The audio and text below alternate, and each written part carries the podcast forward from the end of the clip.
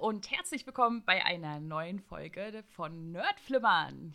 Wieder mit dabei Sarah. Hallo. Und ich, Jenny. Hallo. Heute in einer Oktave höher. ja, ich bin glücklich. Entschuldigen Sie bitte. Ich meinte eigentlich mich. Ach so. Aber wir beide halt. okay. Äh, als allererstes wollen wir uns natürlich mal wieder bedanken für das tolle Feedback. Ich freue mich immer, das äh, zu lesen. Äh, hast du den Kommentar unter dem letzten Podcast gesehen gehabt? Ja, habe ich gesehen. War voll süß. Vielen Dank. Also ich habe mich auch mega gefreut. Und äh, ich habe auch privat noch Feedback bekommen, sowohl auf Instagram und auf Twitter. Äh, habe ich mich auch mega drüber gefreut. Äh, wenn, wenn ihr unsere Folgen hört und mir dann schreibt, dann denke ich immer so, oh, das hören sich wirklich Leute an. ja, ne? Vor allem, wenn du halt dann irgendwie dein eigenes Video auf YouTube siehst. Ich finde das immer noch weird. Ja, auf jeden Fall, auf jeden Fall. Auf äh, YouTube hat ja dann halt einer geschrieben, so ja, und der Podcast muss unbedingt auf Spotify. Ja, Sachen auf Spotify oder so zu bringen, ist ein bisschen schwieriger als auf YouTube. Wenn es dann halt irgendwie äh, ein bisschen besser läuft später, können wir da nochmal drüber nachdenken. Aber auf jeden Fall vielen lieben Dank äh, für den Kommi. Das, ja, sieht denn oder hört sich denn auf jeden Fall äh, danach an, dass äh, die Person denkt, dass es sich lohnen würde. ja, voll cool. so, auf jeden Fall werden wir heute ja natürlich über unsere Top-Filme und Serien reden. Und da wollen wir einmal eine klitzekleine Spoilerwarnung schon vorab mal aussprechen. Wir werden die meisten Sachen einfach nur vorstellen, weil wir auch ja jeweils der andere hat halt vieles davon auch nicht unbedingt gesehen. Und da wollen wir natürlich auch aufeinander achten. Aber es gibt ein paar Filme und ein paar Serien, die wir beide gesehen haben. Und da werden wir dann auch ja praktisch dann ja die Gelegenheit nutzen, um ein bisschen ausführlicher darüber zu reden. Das heißt, bei den Sachen würden wir dann im Vornherein nochmal eine Spoilerwarnung ja aussprechen. Ich werde auch wieder ganz fleißig die Timestamps setzen, über die sich auch letzte Folge alle gefreut haben. Und dann kriegen wir das bestimmt alles richtig gut hin. Ja, auf jeden Fall, denke ich auch. Und ich bin schon sehr gespannt, wie das ablaufen wird, was du so erzählst, was ich so erzähle und ich bin auch gespannt bei den Sachen, die du noch nicht kennst, ob du das noch nachholen willst oder nicht. Da bin ich auf jeden Fall schon gespannt drauf. Und bevor wir jetzt loslegen, äh, will ich euch einmal ganz kurz erzählen, äh, wie der Ablauf sein wird. Äh, da haben sich auch letztes Mal Leute bedankt, dass wir das gemacht haben, dass wir so einen, so einen roten Faden haben. Das hat mich auch sehr gefreut. Ja, zuerst wollen wir ein bisschen einleitend darüber sprechen, wie wir 2019, 2020 ähm, ja, film- und serientechnisch die Jahre empfunden haben. Äh, wir haben ja 2019 mit dazu genommen, weil ja 2020 logischerweise nicht so viel im Kino lief und weil Jenny hat ja auch schon in, der, in einer letzten Folge erzählt, dass sie eher dann auf Streaming-Anbieter zurückgreift und da kommt es ja dann später. Genau, und da wollen wir so ein bisschen drüber reden. Fanden wir, dass es gute Jahre waren oder war es eher mittelmäßig? Und was wir halt als Fails bezeichnen würden oder was wir halt gar nicht mochten. Ja, da gehen wir auch direkt rein sprechen über unsere Top-Filme, über unsere Top-Serien und wollen als letztes uns dann nochmal drüber unterhalten, worauf wir uns so freuen 2021. Und ja, ich würde sagen, wir gucken einfach mal, wie weit wir kommen, weil es könnte passieren, dass daraus zwei Teile werden. Wir haben auf jeden Fall sehr viel Stoff zum Reden und gucken einfach mal, wie lang es wird. Also es kann auch passieren, dass das hier in zwei Teilen erscheinen wird. Ja, ja. ja, aber ist er denn eigentlich auch nicht so schlimm, ne? Dann würdet ihr euch halt äh, die eine Woche praktisch die Filme anhören und die andere Woche dann die Serien. Wir werden ein bisschen auf unsere Zeit achten und dann mal gucken, wie lange es wird. genau. so, dann starten wir auch gleich mal rein. 2019, 2020, das sind so die Jahre, die wir ein bisschen anpeilen. Waren das denn für dich persönlich gute Film- und Serienjahre oder eher nicht so? Also ich muss sagen, ich habe ja schon mal gesagt, dass ich ein großer Kinogänger bin. Und ich war 2019 22 Mal im Kino, dieses Jahr natürlich weniger logischerweise. Muss aber sagen, die Jahre davor war ich mehr im Kino. Und das hat einfach einen Grund. Ich fand, es kamen nicht so viele gute, kleinere Filme, sage ich jetzt mal. Also nicht die großen Blockbuster von Marvel und Disney und hast du nicht gesehen. Sondern halt, es kamen halt nicht so viele kleine Filme, wo ich so dachte, die sind es wert, ins Kino zu gehen. Das fand ich ein bisschen schade. Für die Serien war es aber dafür ziemlich gut, fand ich. Also es gab sehr viele Sachen, die ich gut fand. Es fiel mir auch unglaublich schwer, fünf Serien rauszusuchen, die ich äh, am besten fand. Und äh, bei den Filmen war das ein bisschen leichter, hatte ich so das Gefühl. Und bei dir? Also ich muss sagen, als ich so ein bisschen nachgeguckt hatte, weil, äh, wie du ja schon gesagt hast, ich bin ja nicht so der Kinogänger. Das heißt, ich musste halt auch äh, schauen, okay, was waren jetzt auch Filme, die 2019 rauskamen, die ich halt vielleicht dann dieses Jahr gesehen habe. Da dachte ich mir, filmtechnisch habe ich jetzt nicht so viel gesehen und ich fand auch nicht alles so toll. Da gehen wir auch später nochmal darauf ein. Was Serien angeht, fand ich 2019 sehr stark, muss ich sagen. Also da kam für mich persönlich sehr viel raus oder ich habe halt sehr viel geguckt, was ich halt auch echt gut fand. 2020 hingegen fand ich nicht so stark. Also jedenfalls nicht annähernd so stark wie 2019. Da habe ich halt auch einige Sachen gesehen 2020 und da hat mir aber auch von den bisschen, was ich halt gesehen habe, hat mir tatsächlich auch schon viel nicht gefallen. Und deswegen würde ich sagen, rein filmtechnisch, für mich eigentlich persönlich so wie immer. Ne? Ich habe so die paar Sachen geguckt, die mich eh interessiert haben. Und rein serientechnisch 2019 stark, 2020 ein bisschen enttäuschend. Ja, verstehe ich auf jeden Fall. Also ich hatte auch irgendwie das Gefühl, es sollten dieses Jahr viele Sachen kommen, die verschoben wurden. Ja. Also, ich muss als allererstes natürlich an The Witcher denken, was ja eigentlich jetzt kommen sollte, aber natürlich wegen Corona dann verschoben wurde, was ja auch völlig okay ist.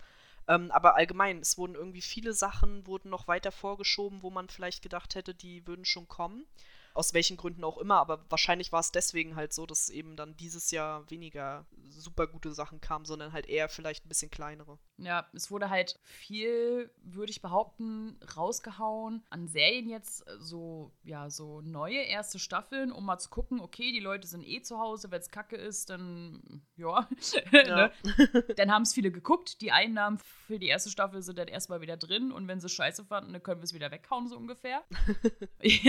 und was was Filme angeht, ja, da wurde ja sowieso unglaublich viel verschoben. Ne? Also, ja, das ist ja klar. Ja, auf jeden Fall. Also deswegen kann man ja auch irgendwo verstehen, weil man ja halt auch das Publikum haben will und dann halt nicht natürlich irgendwie 2020 halt dann irgendwas raushaut, äh, um mit gut Glück irgendwie einen Monat zu erwischen, wo halt die Kinos offen sind, wenn überhaupt. Dass halt die Sachen verschoben werden, ist halt schon klar. Abgesehen von Wonder Woman, ja, wurde auch verschoben, aber kommt ja jetzt doch, sowohl Kino als auch Streaming. Mal sehen, wie es nächstes Jahr wird, wie die Welt halt ja mit Corona aussieht und ob ja Sachen immer noch verschoben werden oder ob die Termine jetzt eingehalten werden können, das wissen wir ja noch nicht. Genau, das werden wir dann sehen. Wie ist das denn so außerhalb von dem, was wir heute noch so besprechen? Was würdest du denn sagen, was hat so dein Film- und Serienjahr bzw. Jahre geprägt? Also, wie gesagt, 2019 fand ich halt serientechnisch extrem stark, weil da viele ja Sachen auch gestartet sind, die ich extrem gut fand. Auch viele Umsetzungen von ja von Warngeschichten, von Kriminalgeschichten, die halt extrem gut waren. Viele so ja so Einteiler-Serien, so eine Staffel und dann war halt abgeschlossen und viel, was dann halt auch so ein bisschen experimentell war, neue Ideen und so weiter. Ansonsten auch außerhalb meiner Top-Listen ist halt dieses Jahr im Bereich von Serien sehr viel zu Ende gegangen. Ganz oben steht natürlich halt Supernatural. Das hat halt ja mein Jahr sehr geprägt. Durch Corona wurde eigentlich das Ende nochmal verschoben, zum Glück. Also Supernatural wäre ja eigentlich schon im Mai zu Ende gewesen, regulär. Jetzt ist es halt jetzt äh, im November zu Ende gegangen, sodass dank Corona in Anführungszeichen wir noch ein halbes Jahr Zeit hatten, um Abschied zu nehmen. Aber ja, das war natürlich sehr wichtig und ansonsten sind ja auch noch viele andere Sachen zu Ende gegangen. Criminal Minds, vielleicht guckt es jemand. How to Get Away with Murder, vielleicht guckt es oder hat es auch jemand geguckt und noch viele andere Serien. Modern Family jetzt, die halt zu Ende gegangen sind. Und das ist schon ein bisschen hart, weil da sind viele Serien mit bei gewesen, auch noch viele andere, die ich halt wirklich echt lange geguckt habe. Und ähm, ja, Filme fand ich einfach, da sind halt viele Sachen einfach fortgesetzt worden, hatte ich das Gefühl. Ich, kann, ja, ich habe das Fall. Gefühl, so viel Neues kam eigentlich gar nicht Innovatives raus, oder? Nee, das Gefühl hatte ich auch. Also ich hatte auch das Gefühl, dass viele Fortsetzungen oder Remakes oder Reboots oder was weiß ich, kam halt allgemein jetzt die letzten Jahre ja sehr viel raus. Und das hat sich irgendwie 2019 so ein bisschen gegipfelt, hatte ich so das Gefühl. Ja. Also weiß ich nicht. Was man natürlich auch noch sagen muss, bei den Serienenden, letztes Jahr ging ja auch Game of Thrones zu Ende, was wir ja auch, wo wir ja sehr entgegengefiebert haben und dann enttäuscht wurden. also ich glaube, das kann man so verordnen in eine der größten Enttäuschungen letztes Jahr auf jeden Fall. Ja, also für mich persönlich im Kinobereich hast du es im Grunde schon gesagt. Also es sind halt viele Fortsetzungen gewesen. Es kamen aber auch ein paar Sachen, wo ich wirklich überrascht war, dass die letztendlich dann doch mir so gut gefallen haben. Kommen wir aber später nochmal zu. Und im Serienbereich ist für mich im Grunde neu dazugekommen 2019 koreanische Dramen. Ich habe koreanische Dramen für mich entdeckt. Und es ist eigentlich total simpel, weil durch meine Anime- und Manga-Timeline kommst du halt in diese asiatische Richtung und denkst dir halt irgendwann so, okay, jetzt kann ich mal eine japanische Serie gucken. Dann habe ich eine japanische Serie geguckt und fand das auch ganz gut. Aber auf Netflix findest du ja vor allem koreanische Serien. Gerade jetzt so seit letztem Jahr haut Netflix da ja extrem raus. Und ja, ich habe seit letztem Jahr relativ viele koreanische Dramen gesehen, für mein Verhältnis, weil die sind immer relativ lang. Und vor allem die Folgen sind immer sehr lang, was mich wirklich immer extrem exhausted. Aber äh, trotzdem habe ich es irgendwie für mich entdeckt und es macht mir auf jeden Fall mega Spaß, sie zu gucken. Und deswegen hat das so ein bisschen meine letzten Erfahrungen geprägt, sage ich jetzt mal.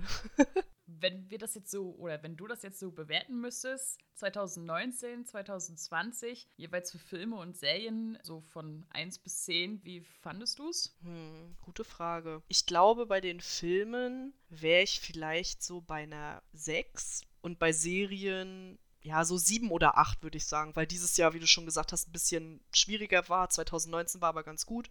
Ja, und du? Ich würde sagen, bei den Filmen eher so eine 5. Mittel halt. ja, so halt allgemein. Also da würde ich dich mal von den Jahren her unterscheiden. Bei den Serien würde ich sagen 2019, wie gesagt, wirklich echt stark. So ungefähr eine 8 oder so. 2020 vielleicht eine 6. ja, also auf jeden Fall war es sehr durchwachsen und deswegen wollen wir auch ganz kurz noch drüber sprechen, was uns gar nicht gefallen hat. Jenny, bei dir, ich weiß, dass uns beiden Endgame überhaupt nicht gefallen hat. Denn wir waren zusammen im Kino. Ja. Jetzt geht der Shitstorm los. Ja, also für alle, die Endgame gut fanden, ihr dürft ihn auch gut finden, aber wir dürfen ihn auch schlecht finden. So sieht's aus. Ja, also, was soll ich sagen? Wer ungefähr, und die habe ich danach erst äh, durch die ganze Diskussion gehört, wer ungefähr meine Meinung ein bisschen ausführlicher gehört haben will, kann sich gerne die Meinung von David Hein einmal anhören. Super interessantes Video, David Hein zusammen mit äh, Robert Hoffmann. Da haben die über Endgame diskutiert. Und es hätte nicht besser sein können. David Hein bin ich und äh, Robert Hoffmann der Rest von Twitter, während Endgame draußen war. So hatte ich so ein bisschen das Gefühl, weil also ich fand den Film halt einfach echt nicht gut und total unwürdig für einen Abschluss. So vieles war unlogisch, es kam kein Gefühl rüber und ich fand es ganz schrecklich. Also ich bin nicht ganz so extrem wie du, aber ich fand ihn halt auch nicht gut. Bei mir war so ein bisschen das Gefühl so, als ich aus dem Kino rauskam, war ich noch so, ja, waren schon ein paar Sachen ein bisschen bescheuert. Aber es gab halt auch eine Sache am Ende und wer den Film gesehen hat, der wird wissen, wovon ich rede, wo ich einfach geflennt habe. also das hat mich dann doch sehr getroffen. Aber für mich ist es so, umso länger ich über den Film nachdenke, umso schlechter finde ich den. Also, weil dann wird einem immer mehr klar, was der überhaupt da gemacht hat. Und ja, irgendwie, ja, für mich wurde der mit der Zeit irgendwie immer schlechter. Ich habe ihn tatsächlich auch wahrscheinlich so ziemlich der einzige Marvel-Film mit Captain Marvel, den ich nach dem Kino nicht nochmal geguckt habe. Verständlich. Ich habe auch danach, weil ich das ja auch mutigerweise zu der Zeit auch auf Twitter geschrieben hatte. du Mutige. Ja, ja. Hatte mich jemand angeschrieben und dann habe ich erst mal mit der Person diskutiert ohne Ende. Oh Gott, weil oh die Gott. Person halt den Film super gut fand und wissen wollte, was ich denn daran schlecht fand. Und dann habe ich halt geschrieben, was ich daran schlecht fand. Und dann hat die halt mit mir diskutiert, die Person, und ich so, nein, einfach nein. Also es ist, es ist ja okay, wenn du die Sachen anders siehst, aber nein. ja, und ähm, bei mir so die größte Enttäuschung, würde ich sagen, war dieses Jahr tatsächlich äh, New Mutants, was auch keine große Überraschung war eigentlich, aber für mich war es dann doch irgendwie eine Enttäuschung, weil wir haben jetzt so unfassbar lange auf diesen Film gewartet. Ich weiß gar nicht, wie oft der verschoben wurde, man kann es nicht zählen. Und ich habe mich beim ersten Trailer habe ich mich mega gefreut, dass Marvel sich quasi mal in so eine düstere Richtung, also so eine richtig düstere Richtung, fast schon Horrorrichtung traut. Ja, und dann kam der Film und ich habe ihn ja sogar im Kino gesehen Anfang des Jahres. Da, wo die Kinos noch offen waren. Ich glaube, Corona. Gab es da schon Corona? Ich glaube nicht. Oder war zumindest noch nicht so hier angekommen. Und ich muss sagen, der Film hat das große Problem, dass man ihm anmerkt, dass er mehr Potenzial hat. Also du denkst die ganze Zeit beim Film, oh, wenn sie doch nur das gemacht hätten, dann wäre der viel besser. Und das finde ich immer super schade bei einem Film. Wenn du direkt merkst, dass der scheiße ist, dann denkst du dir so, okay, Film ist halt scheiße. Aber wenn du merkst, dass sie was hätten besser machen können, weil zum Beispiel ist da in dem Film halt eine Figur, die wird halt so am Rande so ein bisschen beleuchtet, eine von den Kids da und die hätte eigentlich die Hauptperson spielen müssen, weil die war mega cool, das war der beste Charakter. Die Schauspielerin hat das super gemacht, ist glaube ich sogar, nee, ich will jetzt nichts falsches erzählen, ich sag's lieber nicht. Auf jeden Fall die Schauspielerin kam mir sehr bekannt vor, ich äh, weiß es nur leider jetzt nicht mehr. Die hatte irgendwie einen, äh, in dem Film einen russischen Vornamen, aber ich bin nicht so gut mit Namen. Und die war auf jeden Fall super cool und die eigentliche Protagonistin war super lahm. Und das war halt natürlich mega schade. Das ist halt super interessant, weil ich von diesem Film noch nie gehört habe. Was? es tut mir leid. Da spielt doch sogar von Game of Thrones Arya mit. Ja, ich ist komplett an mir vorbeigegangen. Oh Gott, alles klar. ja, das kommt, weil du keine Trailer guckst.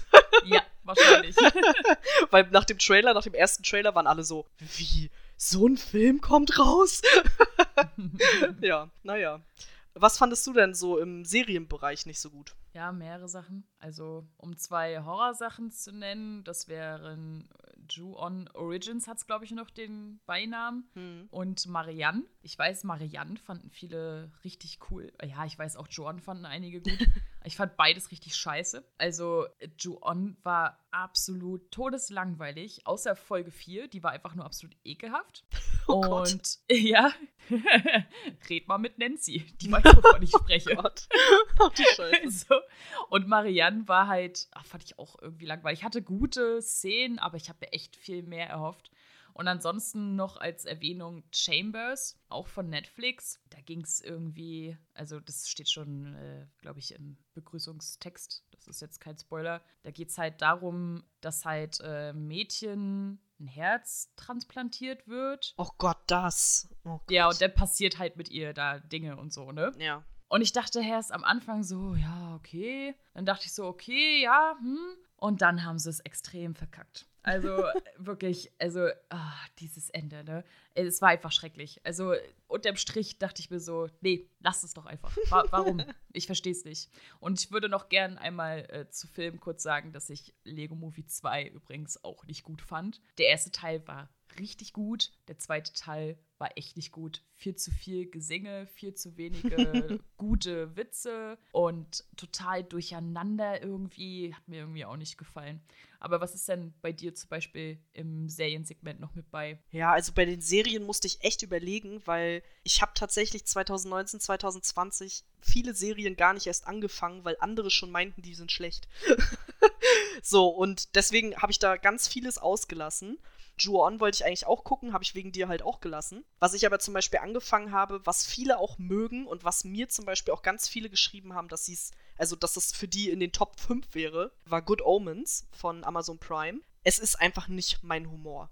Also es ist einfach, es ist total persönlich, es hat nichts mit der Serie zu tun. Ich habe die erste Folge geguckt, das ist ja so eine, wir verarschen alles, was mit Gott ist und sowas, Religionsparodie alles schön und gut, aber bei mir hat der Humor gar nicht gezündet. Ich habe das gesehen und ich dachte die ganze Zeit, was gucke ich hier? Was, was passiert da? Und soll ich darüber jetzt lachen oder weinen oder ich weiß es nicht. Also keine Ahnung, kam bei mir halt gar nicht an. Und äh, was ich noch angefangen habe, da, da, musste ich tatsächlich nachgucken, was ich bei Netflix angefangen habe und nicht weitergeguckt habe. Das war Wu Assassins. Das habe ich eigentlich mehr aus Spaß angefangen, weil ich dachte, so eine asiatische Kampfserie wäre auch mal ganz cool. Nein, also ich glaube, dafür gibt es Liebhaber. Ich glaube, wer Spaß hat an so Kämpfen und sowas und ja, so total übertriebener Gewalt und so, der hat da bestimmt Spaß. Aber für mich persönlich waren die Effekte einfach so unterirdisch. Wenn der da irgendwie, der eine Typ kann so mit der Hand Feuer machen und das sieht so schlecht aus, als hätte ich das mit weiß ich nicht was für ein Programm gemacht und ich kann sowas nicht. Ähm, also es war halt wirklich furchtbar aus und sowas turnt mich total ab. Also es ist halt, ich kann das manchmal übersehen, wenn alles andere richtig geil ist, aber da war es halt, also die Story ist halt auch schon nur so mittelmäßig und deswegen konnte ich das halt leider echt nicht übersehen, muss ich sagen, und fand das halt echt nicht so gut. Ich fand es halt interessant, als ich halt gesehen habe, dass du Good Omens aufgeschrieben hast, weil das halt eine Serie ist, die ich auch unbedingt noch gucken will, weil das, was ich davon gesehen habe, mich halt richtig angefixt hat und ich halt auch weiß, dass die halt viele mögen. Und deswegen wollte ich, war ich auch gespannt auf deine, deine Begründung, warum du die nicht magst. Aber dann ist okay. Ja, also ich, ich bin mir relativ sicher, dass du es bestimmt lustig finden wirst. Ich fand es einfach nicht lustig. Also ich habe halt einen sehr speziellen Humor. Ich kann nicht über alles so lachen und vor allem, ich kann ganz oft über Sachen nicht lachen, die halt als Comedy gedacht sind. Also ich kann öfter über Sachen lachen, die eigentlich keine Comedy sind. also ich lache zum Beispiel auch super oft bei Horrorfilmen. Weil ich das halt einfach so, so absurd finde, was da manchmal passiert. Und wenn das dann so gewollte Comedy ist, habe ich da manchmal echt Probleme mit und deswegen, ja, war das einfach nicht so meine Serie. Gut, kann ich dann aber auch irgendwo verstehen. okay, dann lass uns doch gern gleich mal in unsere Top-Filme einsteigen. Oh ja. Wir machen das äh, grundsätzlich immer erst so ein bisschen abwechselnd, aber vorab wollen wir einmal unsere Honorable Mentions nennen. Die Filme, die es knapp nicht reingeschafft haben. da würde ich einmal kurz anfangen. Jo. Das wäre bei mir einmal zum Beispiel Pets 2. Ich fand Pets schon super. Ja, ich rede von einem Animationsfilm. Mensch, Jenny, was denn da los? ja, ja. Aber ich finde, mit den ganzen Tieren und was die machen, wenn die Härchen nicht da sind, das ist super süß. Ja, ich mochte den auch sehr gerne. Den zweiten habe ich aber noch nicht gesehen. Ah, den fand ich auch voll toll. Also da, da bin ich wieder so, weiß ich nicht, so fünf oder so. Wenn ich dann so da sitze mit drei Oktaven höher und mir so denke, oh mein Gott. so. Und auch als Honorable Mention ist John Wick 3. Hat auch knapp die Top-Liste verpasst. Ist einfach eine coole Reihe. Keanu Reeves ist halt, da brauchen wir nicht drüber reden, ist Keanu Reeves, ne? Und der Film war auch cool, aber ich fand halt zum Beispiel die anderen beiden Filme tatsächlich besser. Ich fand, der dritte Teil war für mich der schlechteste, trotz dass ich ihn cool fand. Und deswegen hat er leider knapp die Liste verpasst. Ja, kann ich auf jeden Fall verstehen. Also ich fand John Wick auch cool, aber nicht ganz so cool wie die ersten beiden. Deswegen kann ich es sehr gut nachvollziehen. Mir war gar nicht mehr bewusst, dass der letztes Jahr erst kam. Also ja. irgendwie, keine Ahnung, die Zeit geht irgendwie mega schnell. Ja, also bei mir sind ganz knapp vorbeigeschlittert zwei Filme. Den einen habe ich im Kino gesehen, den anderen nicht. Ich würde einfach mal mit Long Shot anfangen. Und zwar ist das ein Comedy-Film mit Charlize Theron und ich weiß schon wieder seinen Namen nicht. Ist das Seth Rogen? Dieser. Ja. Ja, ich glaube ja. Okay. Auf jeden Fall war der sau lustig. Und ich, es ist noch gar nicht so lange her, dass ich den geguckt habe. Ich glaube, ich habe den Anfang diesen Jahres geguckt und ich habe mich wirklich weggeschmissen. Also es ist super selten, dass ich bei irgendwas, was ich gucke oder lese, richtig laut lache und ich habe richtig laut gelacht. Also diese Situationen zwischen den beiden sind so weird und so gut geschrieben und so eine geile Situationskomik. Also daran kann man halt wunderbar sehen, was für ein Humor halt bei mir zündet. Das ist halt einfach Situationskomik die beiden funktionieren auch total gut zusammen. Als ich die beiden das erste Mal im Trailer gesehen habe, habe ich gedacht, oh Gott, was wird das denn jetzt? Seth Rogen ist ja so der Lustige und Charlize Theron ist für mich so eine total ernste Schauspielerin.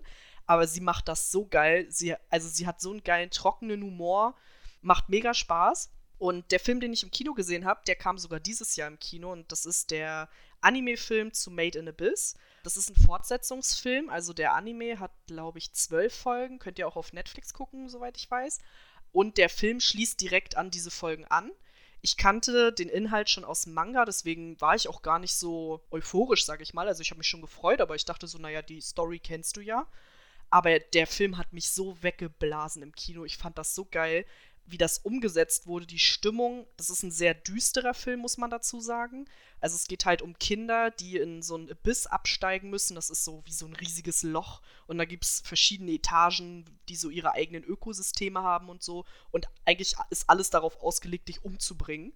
Und das Mädchen, das halt da reingeht, sucht ihre Mutter. Und in dem Film geraten sie an so einen ganz bösen Typen und finden heraus, was der da so macht und so. Und das ist echt, also zum Teil auch sehr ekelhaft.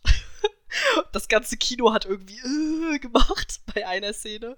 Und ich fand es einfach, also es war einfach ein richtig geiler Kinobesuch. Das war für mich so eins der Kino-Highlights dieses Jahr und deswegen wollte ich ihn auf jeden Fall noch nennen. Bevor wir anfangen mit unserer Top 5, würde ich aber gerne noch sagen, dass das kein Ranking ist. Also Jenny und ich haben uns nicht eine Reihenfolge dabei gedacht. Also ich habe mir eine Reihenfolge dabei gedacht. Ich habe so ein bisschen gedacht, oh, wir wechseln mal ein bisschen ab zwischen ein bisschen lustig und ein bisschen ernst. aber mal gucken, ob das klappt. Aber ansonsten haben wir uns nichts bei der Reihenfolge gedacht. Das ist halt, wie gesagt, kein Ranking, sondern einfach nur die Filme, die fünf Filme, die uns quasi am meisten in Erinnerung geblieben sind und für uns die besten 2019, 2020 waren. Und deswegen übergebe ich jetzt auch Jenny das Wort, denn Jenny darf anfangen. Ja, und zwar, so viele Filme gucke ich ja nicht, aber ich habe tatsächlich mir gedacht, als ich dann so aufgeschrieben habe, was ich so für Filme geguckt habe, dachte ich so, oh, das ist doch mehr, als du gedacht hast. so, also die jetzt auch 2019, 2020 rauskamen. Und da war einer auf jeden Fall mit bei, der mir ähm, sehr positiv in Erinnerung geblieben ist, und zwar Shazam. und ich fand den einfach wirklich unheimlich lustig, muss ich sagen. Also gehört ja zum DC-Universum und ja, das war schon, das war schon wirklich cool, weil ich mag es eigentlich ganz gern, wenn, ich sag mal in Anführungszeichen, Superheldenfilme nicht so klassische Superheldenfilme sind. Also ja, Superheldenfilme sind cool, aber sowas wie Shazam oder auch Deadpool gefällt mir immer noch mal einen Ticken besser, weil es halt nicht das Klassische ist, oh, wir haben hier einen Superheld, der ist total gut und dann kämpft er gegen das Böse und alle sind glücklich. so, sondern wenn es halt auch so ein bisschen ja, ein bisschen erwachsenerer Humor, ein bisschen Anti-Held vielleicht sogar auch. Das gefällt mir immer ganz gut. Und ähm, Zachary Levy finde ich halt als Schauspieler auch wirklich unheimlich lustig. Und der Film hat sich selbst halt auch irgendwie überhaupt nicht ernst genommen. Und das finde ich halt, das gefällt mir halt auch richtig gut. Und dann mag ich Mark Strong, der spielt halt mit, den mag ich halt unglaublich gern, den Schauspieler. Und letztendlich geht es halt ja darum, dass die Hauptfigur ja so ein bisschen die Kräfte ja durch Zufall bekommt. Und äh, darum dreht sich halt dann so auch ein bisschen der Film so, ne? Man, man weiß ja, dass er die Kräfte da bekommt. Das ist ja, glaube ich, schon im Trailer zu sehen. Deswegen äh, ist das jetzt, glaube ich, nicht so schlimm als Aussage. und wie er halt versucht rauszufinden, was da los ist und ah, das ist so super lustig. Ich weiß nicht, ich habe es einfach tierisch gefeiert. Und es war halt auch nicht zu sehr klischeehaft. Es hatte halt auch noch eine gute Side-Story. Das ist halt auch noch mal so eine Sache, dass halt der Held in, ja, naja, Held in Anführungszeichen, in dem Film halt nicht nur auf sein Heldentum irgendwie beleuchtet wurde, sondern auch, auch wirklich persönliche Sachen beleuchtet wurden. Das heißt, wir haben nicht nur eine Hauptfigur, die irgendwie irgendwas bekämpfen soll, sondern halt auch wirklich eine Backstory hat, die einen dann auch wirklich einmal noch mal rausgerissen hat aus diesem ganzen Trubel und aus dem ganzen Lustigen und wo du dir so dachtest, jetzt bin ich auf einmal voll emotional mitgenommen, hallo? so, das war wirklich echt gut und ich mochte das Ende auch sehr gern und ich freue mich einfach auch auf den zweiten Teil, muss ich ehrlich sagen. Also, wenn sie es schaffen, den Humor so beizubehalten und ja, diese gute Mischung aus ja, guten Humor, Action und einfach auch noch ein bisschen persönlicher Story, dann wäre das wirklich super. Also, weil ich finde, kurz zum Vergleich, ich finde zum Beispiel Deadpool 2 hat es nicht so gut geschafft das gleiche Niveau zu halten. Ich weiß, da sind viele anderer Meinung, aber ich bin guter Dinge, dass es bei Shazam halt äh, tatsächlich klappt. Und äh, ich kann den Film wirklich nur empfehlen, wer halt eigentlich schon auf Action steht, aber immer so dieses klassische Superheldentum halt nicht so, nicht so ansprechend findet und den vielleicht noch nicht gesehen hat und zum Beispiel auch sowas wie Deadpool mag, der sollte Shazam auf jeden Fall gucken. Ja, also ich will den Film auf jeden Fall auch noch gucken. Gibt es ja jetzt aktuell auch auf Netflix, also jetzt stand Dezember 2020. Der Film kam übrigens im April 2019 ins Kino. Hattest du ihn im Kino gesehen oder zu Hause? Nee, ich habe ihn zu Hause geguckt. Ah, okay. Ich habe ihn über Prime damals geliehen. Ja. Ja, ach so, okay. Werde ich auf jeden Fall mir auch noch anschauen. Mal gucken, ob es bei mir auch zündet. so, jetzt kommen wir aber äh, zu einem, ja, Kontrastprogramm, einem sehr ernsten Film. Und zwar mein erster Film auf dieser Liste ist 1917. Der Film kam dieses Jahr im Januar in Deutschland in die Kinos und ich war tatsächlich zum Valentinstag mit meinem Freund im Kino diesen Film gucken. ja, meine Kollegen fanden es damals sehr lustig, da habe ich noch im Kino gearbeitet, dass ich zum Valentinstag mit meinem Freund mir einen Kriegsfilm angucke, aber für uns ist das ganz normal. Momentan kann man den Film auf Sky gucken, wenn man das Sky Ticket Cinema hat oder auch Sky Go zum Beispiel oder halt ganz normal Sky. Ja, und die Geschichte basiert auf einem Erzählfragment. Äh, einer der Regisseure, dessen Großvater ähm, hat halt früher ihm immer so Geschichten erzählt und einen Teil davon haben sie quasi zu dem Film gemacht, aber es ist halt nicht eins zu eins, sondern einfach nur, ja, es basiert quasi darauf. Ja, so das, das Hauptelement äh, dieses Films ist quasi, dass sie mithilfe von Longtakes einen großen One-Take simulieren. Also Sie machen, glaube ich, zwölf Long-Takes in diesem Film. Man merkt das auch, dass es teilweise gibt es Momente, wo Schwarzbild ist und da ist dann der Schnitt gemacht worden. Aber ansonsten fühlt sich der Film so an, als wäre er halt in einem Stück gedreht worden. Ja, der Film hat sogar dieses Jahr auch drei Oscars gewonnen. Unter anderem auch für die beste Kamera, was eben diesem Longshot zusammenhängt. Ja, in dem Film geht es darum, dass zwei Soldaten, Will und Tom, eine dringende Botschaft an die Front bringen sollen im Ersten Weltkrieg. Und aber das Bataillon, zu dem diese Nachricht soll, steht gerade kurz vor einem Angriff auf die Deutschen, von denen sie halt glauben, dass sie sich gerade zurückziehen. Ja, mehr will ich eigentlich auch gar nicht verraten, weil was nachher in dem Film alles passiert, hat mich einfach emotional zerstört. also für mich war der Film ein einziges Luftanhalten dieses Gefühl, dass das alles in einem gefilmt wurde, hat bei mir ausgelöst, dass ich total gefangen war in dieser Situation. Ich habe mich gefühlt, als wenn ich mit den beiden Jungs durch diese Gänge laufe, weil sie müssen natürlich die ganze Zeit immer durch diese Graben laufen und so. Gräben, Gräben. Ja, und sie müssen da die ganze Zeit durchlaufen. Es fühlt sich ein bisschen an wie so eine Herr der Ringe Abenteuerreise durch ein Kriegsgebiet sozusagen es passiert eigentlich gar nicht immer was, sondern du hast ganz oft auch nur, dass sie irgendwo durchlaufen und am Rande sehen sie dann halt die Verletzten oder die anderen Soldaten oder treffen mal auf äh, jemanden, der halt wichtig ist. Unter anderem spielt äh, Benedict Cumberbatch auch eine kleine Rolle. Ähm, nur um das mal zu erwähnen, nicht, dass ich ihn mögen würde. Äh, das wissen, glaube ich, mittlerweile auch alle. Aber ich fand es mega, ja, mega spannend irgendwie. Man kann sich das, glaube ich, gar nicht so vorstellen, wenn man den Film noch nicht gesehen hat. Was auch noch sehr krass ist, ist die Musik. Die nimmt einen wirklich sehr ein. Und es gab eine Szene, ohne da jetzt, also es ist schon ein bisschen Spoiler, aber es ist auch eigentlich kein Spoiler, weil es keine wichtige Szene ist an sich.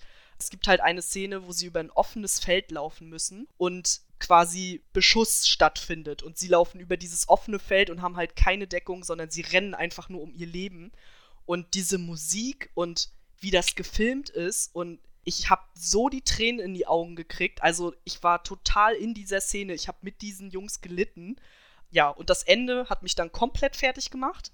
Ich habe also in meinem Leben wahrscheinlich noch nie in einem Film im Kino so krass geflennt. Also ich habe wirklich geheult. Nicht nur Tränen, sondern ich habe wirklich geheult. Ja, und ich finde, das ist auch ein Film, der wurde halt wirklich fürs Kino auch gemacht. Also ich kam aus dem Film raus und ich dachte, geil, dass ich den im Kino gesehen habe. Zu Hause kann man den sicherlich auch sehr gut gucken, aber für mich war es im Kino halt wirklich ein absolutes Erlebnis und deswegen musste der auch auf jeden Fall auf diese Liste. Ja, und wenn, also, wenn ihr gerne Kriegsfilme seht, wo es nicht darum geht zu zeigen, wie geil der Krieg ist, sondern wirklich mal zu zeigen, Krieg ist richtig scheiße, dann solltet ihr diesen Film schauen, weil es geht eben nicht darum, dass Krieg toll ist, sondern es wird halt in jeder Sekunde wird einem bewusst, dass das, was da passiert, einfach unfair und scheiße ist und dass es den Le Menschen, die dort stehen und liegen und verletzt sind, dass es denen halt richtig scheiße geht. Ja, also das hat der Film wirklich perfekt eingefangen und ich mag Kriegsfilme sonst überhaupt nicht, aber dadurch, dass dieser Film eben so eine krasse Energie hatte und ich danach auch rausgekommen bin und gesagt habe, ja, Krieg ist halt mega scheiße einfach nur. Ja, war mega. Also hat mich total in seinen Bann gezogen. Hast du mal Band of Brothers gesehen? Mm, nee, sagt mir jetzt nichts. Das ist halt eine Serie, die über den Zweiten Weltkrieg geht. Und das ist ja einer der, der bestbesetzten Serien, äh, bestbesetzt, äh, bestbewertesten Serien überhaupt. Okay. Und da ist es halt auch, also für dich als Serientyp kurz, weil es mir einfällt, da ist es halt auch richtig dreckig gezeigt, wie scheiße Krieg eigentlich ist. Es ist eine abgeschlossene Miniserie von zehn Folgen, glaube ich. Und die feiern halt alle so, weil es da auch so mega real ist. Ich finde immer, kommt immer drauf an, wie man die Thematik rüberbringt. Jetzt, wo du so davon erzählt hast, würde ich mir angucken, bleibe aber skeptisch. Weil, also Dunkirk mochte ich halt zum Beispiel nicht so. Nee, den mochte ich tatsächlich auch nicht. Also bei Dunkirk war mein Problem, so die Musik war halt mega. Also das, es sah alles mega aus, die Musik war geil, aber das, was passiert ist, war für mich einfach total scheiße, langweilig erzählt. Ja. Also, das klingt halt total fies, weil natürlich diese Situation, diese Kriegssituation, die es da gab, war natürlich mega schlimm. Aber ich weiß auch nicht, das war für mich super langweilig erzählt. Mein Freund war total drin, der mag sowas aber halt auch, weil das war wirklich ein Kriegsfilm. Und nee, ist nicht meins. Also weiß ich nicht, vielleicht brauchte ich wirklich so wie bei 1917 so diesen Kniff, dass man da halt so wirklich total drin ist, weil die Kamera sich halt immer mit diesen Jungs bewegt und du fühlst dich halt damit drin. Das war für mich, glaube ich, äh, besser in dem Fall. Ja, wie gesagt, dann empfehle ich dir auf jeden Fall mal bei Band of Brothers reinzuschauen. Ja, muss ich mir mal angucken. So, dann, dann kommen wir jetzt zu äh, Once Upon a Time in Hollywood. Den habe ich tatsächlich äh, nicht im Kino gesehen. Sarah hat ihn auch gesehen. ja, Jenny lacht jetzt übrigens so, weil ich das noch schnell mit hingeschrieben habe. Ich habe eigentlich bei den Filmen immer dazu geschrieben, wenn ich irgendwas auch gesehen habe, aber keine Ahnung warum. Ich habe das da einfach vergessen. Und ich habe ihn natürlich im Kino gesehen. Und jetzt taucht die halt, ihr müsst, euch, ihr müsst halt verstehen, das taucht die halt auf einmal plus Sarah XD auf und deswegen muss ich halt lachen. Ja, auf jeden Fall. Once Upon a Time Hollywood, Quentin Tarantino, wir wissen es alle, startete letztes Jahr im August in den Kinos. Ich habe ihn dann auf Sky gesehen, ja. Derzeit auch noch auf Sky verfügbar. Falls ihr ihn gucken wollt, ihn noch nicht gesehen habt, dann guckt ihn gern auf Sky. Ansonsten klassischer Tarantino, würde ich sagen. Viele Charaktere, viele Dialoge. Teilweise denkst du dir, hä? und äh, die Sache ist die, ich weiß, viele mochten ihn nicht. Und das soll jetzt nicht irgendwie doof klingen, aber ich glaube, viele mochten ihn nicht, weil sie es nicht verstanden haben. Und die Sache ist die, ich habe mich halt, also mit, mit den Leuten, die da auch thematisiert werden in dem Film. Ja, und das große Thema in dem Film, was die meisten eigentlich halt nicht verstanden haben, was auch verständlich ist. Ich habe es auch nur verstanden, weil ich mich damit selbst halt schon viel beschäftigt habe. Aber das große Oberthema oder ja, Hintergrundthema in diesem Film ist ja Charles Manson. Und das haben halt viele nicht verstanden. Sie sagten so, hä, ja, was soll das jetzt hier? Verstehe ich nicht. So, wer sind die ganzen Leute? Warum ist das wichtig? Und hä? So. Und das kann ich verstehen, weil ich glaube, wenn du nicht weißt, also ich habe ihn halt auch mit jemand anderes zusammengeguckt, der das halt alles nicht wusste. Und wenn du halt die ganzen Namen nicht erkennst und auch die, die ganzen ja, Promis, die sie damit eingebaut haben, ne? es war ja so ein bisschen eine Mischung aus Fiktion und viele Leute, die man ja eigentlich namentlich auch kennt dann denkst du dir so, der sitzt halt da neben dem Film, denkst du so, ja, also, ja, ist ganz nett, aber irgendwie belanglos, so, ne? aber dadurch, dass ich halt so ziemlich alles halt erkannt habe, vor allem das Oberthema, fand ich es halt mega spannend und auch extrem spannend, wie sie von der eigentlich realen Geschichte abgewichen sind. Das war nämlich eigentlich ganz clever gemacht und ja, natürlich die Besetzung, brauchen wir gar nicht drüber reden. Also Leonardo DiCaprio, ich mag ihn zwar nicht, aber ein guter Schauspieler ist er trotzdem. Brad Pitt ist ein guter Schauspieler, er hat noch mitgespielt, äh, Margot Robbie, Emil Hirsch und viele andere. Ja. ähm, Dakota Fanning, also alle möglichen Leute haben da ja mitgespielt. Und Besetzung ist eigentlich bei Tarantino immer mega. Also da braucht man gar nicht drüber nachdenken. Ansonsten vielleicht ja, ich brauche auch nicht sagen, sich im Vornherein informieren, weil das ist ja auch ein bisschen dumm, ne? Also. ja, also ich weiß gar nicht, ob man da so informiert sein muss. Also ich, ich glaube, es reicht auch aus, wenn man generell weiß, was es mit Charles Manson, also wer der ist. Ja. Weißt du? Weil bei uns war es halt zum Beispiel auch so, mein Freund hatte gar keine Ahnung, wer, der, wer die alle sind, so ungefähr und fand den auch langweilig. Und ich wusste, also ich kannte zumindest die Namen und ich wusste grob, was da passiert ist. Also ich hatte jetzt keine Ahnung von Einzelheiten, bis jetzt immer noch nicht. Aber ich fand ihn halt trotzdem auch geil, weil ich einfach diese ganzen Namen halt auch kannte und ich wusste halt auch, was das, was das Ende bedeutet, sozusagen, weil er konnte das ja gar nicht einordnen. Ja, naja, ne, ist halt, glaube ich, auch schwierig. Also nicht nur, wenn du halt Charles Mensch, Men Charles Manson nicht kennst, meine Güte, sondern halt auch, wenn dir so Namen wie Sharon Tate natürlich ja. oder halt Steve McQueen oder, ja gut, Bruce Lee, ich glaube, das kennt jeder. Ja. halt, wenn dir halt auch diese ganzen anderen Namen, auch diese Namen von, von dem Clan da oder so Sachen wie Roman Polanski oder so, halt, wenn dir das alles nicht sagt, so, dann, dann sitzt du da so, Warum werden die jetzt so vorgestellt, obwohl die für die Story gar nicht wichtig sind? Ja, weil sie die halt unbedingt mal erwähnt haben wollen, weil die in der Zeit, in der das spielt, halt wichtig waren. Vielleicht sollte man sagen, dass man sich vor dem Film schon mal mit dieser Zeit einfach auseinandersetzen sollte, ja. so ein bisschen grob, weil ich meine, es heißt nun mal Once Upon a Time in Hollywood und genau das wird halt auch erzählt. Es wird eine Geschichte erzählt, die mal in Hollywood passiert ist, beziehungsweise vielleicht auch nicht passiert ist oder anders passiert ist. Und deswegen muss man da schon so ein bisschen wissen, was da in den 70ern, glaube ich, da so abging. 69. Ja, genau. Also das sollte man schon ein bisschen als Hintergrundwissen haben.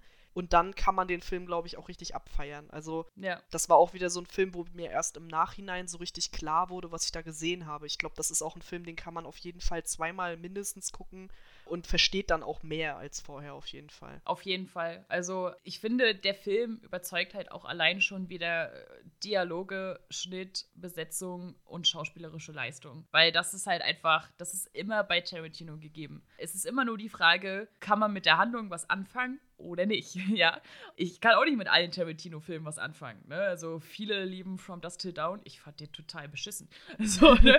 Aber Once Upon a Time in Hollywood, wenn man vielleicht nur ein Mühe Hintergrundwissen sich irgendwie aneignet, wie gesagt 1969 ist so der Zeitraum, dann versteht man da halt auch gut was. Und wenn nicht, vielleicht kann man auch einfach nur die gute, die gute Leistung und die 60er, 70er, was auch immer Atmosphäre genießen und freut sich, coolen Tarantino-Filmen zu sehen. Ja, auf jeden Fall. Ich würde vielleicht ganz kurz noch aufs Ende eingehen und damit eine kurze Spoilerwarnung geben. Ja. Weil ich finde das schon sehr wichtig, da nochmal drüber zu sprechen. Auch für die Leute, die den Film halt schon gesehen haben oder die Leute, die Spoiler halt nicht stören. Und zwar, der Film endet ja anders als in der Realität nicht mit Sharon ja. Tates Tod. Und ganz ehrlich, ich war bis zum Ende, weil wusste ich nicht, ob es passiert oder nicht. Ich auch. Also ja. ich fand das so großartig, wie damit gespielt wurde, dass die fahren dann da mit dem Auto hin und du denkst so, okay, jetzt gleich passiert's, jetzt gleich passiert's. Und dann kommt immer noch was dazwischen und immer noch was dazwischen und du denkst so, okay, die zögern das nur raus, die wird trotzdem sterben. Und dann stirbt sie aber am Ende halt nicht. Und das war so geil. Also, ich saß halt wirklich da und dachte so, ja, geil. Aber nicht nur das, also nicht nur, dass halt sie und, und ihre Gäste, ne, weil das war ja halt auch, die Gäste waren ja da auch mit bei, dass die halt nicht ermordet wurden, sondern dass halt diese, diese Leute, die eigentlich im Real Life von der, von der Manson Farm halt bei denen eingebrochen sind und die ermordet haben, halt bei Leonardo DiCaprio eingebrochen sind und er die einfach alle gekillt hat. Das war so cool einfach. Das war so richtig einmal in die Fresse geklatscht, so. Das war richtig geil. Also einmal komplett umgekehrt und die wurden so absurd brutal umgebracht, aber ich habe das so hart gefeiert. Es war halt wirklich wie so eine Revenge of Hollywood irgendwie. Also ja. es war halt wirklich, Tarantino hat sich gedacht, wir rächen uns an der Geschichte und das fand ich so geil. Ich meine, das hat er ja bei Django auch schon gemacht ja. und ich fand das einfach genial. Also man hätte vielleicht auch damit rechnen können, wenn man jetzt voll der Tarantino-Fan ist und halt alles gesehen hat und so, dann hätte man sicherlich auch mit rechnen können. Aber durch den Verlauf des Films, das war alles so, es hat sich so realistisch angefühlt, dass ich irgendwie dann gedacht habe, okay, es endet jetzt so und dann ist es aber ganz anders gekommen. Und das äh, fand ich schon echt richtig cool. Und deswegen finde ich es auch, finde ich es schon irgendwie besser, wenn man weiß, dass Sharon Tate in der Realität stirbt weil mein Freund hatte dieses Erlebnis halt nicht. Also der saß ja. halt da, ja, okay, ist ja schön. Und der fand natürlich die Action dann geil, wie die alle getötet wurden und so, fand er gut. Aber er hat halt die Tragweite nicht verstanden. Und das ist dann natürlich in dem, in dem Sinne halt dann schade. Aber vielleicht wenn man den Film das erste Mal schaut und das alles nicht weiß, vielleicht ist es ja auch ein Anreiz, den dann halt nochmal zu gucken mit dem Wissen, was man sich dann danach aneignet quasi. Ja, auf jeden Fall. Also äh, sehr gute Idee. ja, würde ich auf jeden Fall sagen. Also denn, weil dann einmal ganz normal und einmal mit dem Wissen und dann so, oh. Ja, genau, so ein richtiger Aha-Moment quasi. Genau. Ja, und dann äh, gucken wir uns auch gleich den nächsten Film an. Ich bin wieder dran. Ein Film, der mir fast durch die Lappen gegangen wäre, weil ich dumm bin. also, ich hatte meine Top 5 schon fertig und dann habe ich auf Instagram gefragt, was dann quasi ihre Top 5 sind, also alle anderen sozusagen. Und dann hat jemand diesen Film geschrieben und ich dachte, ach du Scheiße, ach du Scheiße, den habe ich ja total vergessen. Und zwar ist es Joker. Und bitte tötet mich jetzt nicht, weil auch für mich war das der beste Film 2019. Aber trotzdem habe ich ihn einfach knallhart vergessen. Ich weiß nicht warum. Ja, keine Ahnung. Ich hatte wahrscheinlich einfach ein Brett vorm Kopf und ich bin halt so eine Liste durchgegangen, was halt 2019 im Kino gestartet ist und da habe ich ihn wahrscheinlich überlesen. Denn er startete nämlich erst im Oktober und da war meine Konzentration wahrscheinlich einfach schon nicht mehr so da. Momentan kann man den Film auf Sky gucken und ja, also ich glaube, über den Film wissen schon viele was, auch wenn sie nicht gesehen haben. Äh, wir haben ihn bei den Oscars dieses Jahr gesehen. Äh, Joaquin Phoenix hat den Preis für den besten Hauptdarsteller bekommen. Und der Film hat auch den Oscar für die beste Filmmusik bekommen. Absolut zu Recht. Die Musik ist fantastisch. Von einer ganz wunderbaren Frau geschrieben, deren Name ich nicht mal im Traum aussprechen kann. Deswegen lasse ich das auch. Aber Props an sie auf jeden Fall mega geil. es ist die Origin-Story von Arthur Fleck, der halt, ja, der, wie er quasi zum Joker wird. Also das wissen wir, glaube ich, alle, das sieht man auch äh, im Trailer. Und der Fokus in diesem Film ist ganz extrem auf den psychischen Veränderungen, die er durchmacht, durch halt verschiedene Begegnungen, die er hat im Film und verschiedene Ereignisse. Und es ist so heftig, wie dieser psychische Verfall dargestellt wird. Also wie er vom so ein bisschen gebeutelten Mann, der halt seine Probleme hat, zu einem Wrack halt wird und zum Joker halt einfach wird. Und diese, ja, diese Verwandlung, die er halt durchmacht, also da muss man wirklich sagen, es haben ja viele auch den Film kritisiert, das habe ich auch im Nachhinein auf jeden Fall ganz stark mitbekommen, dass er quasi zu deprimierend ist und dass er zu doll aufs Gemüt drückt sozusagen. Und deswegen würde ich auch auf jeden Fall sagen, wenn man selbst ein Mensch ist, der halt sehr stark psychisch angeschlagen ist, dann sollte man den Film vielleicht wirklich nicht gucken, weil es geht nicht unbedingt in eine positive Richtung, wie man sich vorstellen kann bei diesem Joker. Ja, und wenn man sich da ein bisschen zu doll identifizieren kann, dann kann ich mir durchaus vorstellen, dass es halt äh, nicht so förderlich ist. Für mich persönlich war der Film wirklich genial. Also, es war eine ganz andere Interpretation des Jokers, als wir sie schon kennen. Sie geht mehr in Richtung Heath Ledger, würde ich sagen, aber trotzdem ganz an, auf ganz andere Art und Weise, weil uns der Joker natürlich als äh, Anfangsperson, als ganz normaler Mensch halt vorgestellt wird. Da ist er ja noch nicht der Joker und er ist auch die meiste Zeit des Films nicht der Joker. Also es ist halt wirklich seine Origin-Story, es geht halt wirklich von vorne los so ungefähr. Und natürlich kommen nach und nach auch so ein paar Sachen, die man vom Joker halt kennt. Aber es wird halt trotzdem eine ganz andere Version gespielt und Joaquin Phoenix hat halt absolut zu Recht diesen Oscar gewonnen, weil, wie viele ja dem Film auch vorwerfen, er hat den Film auch getragen.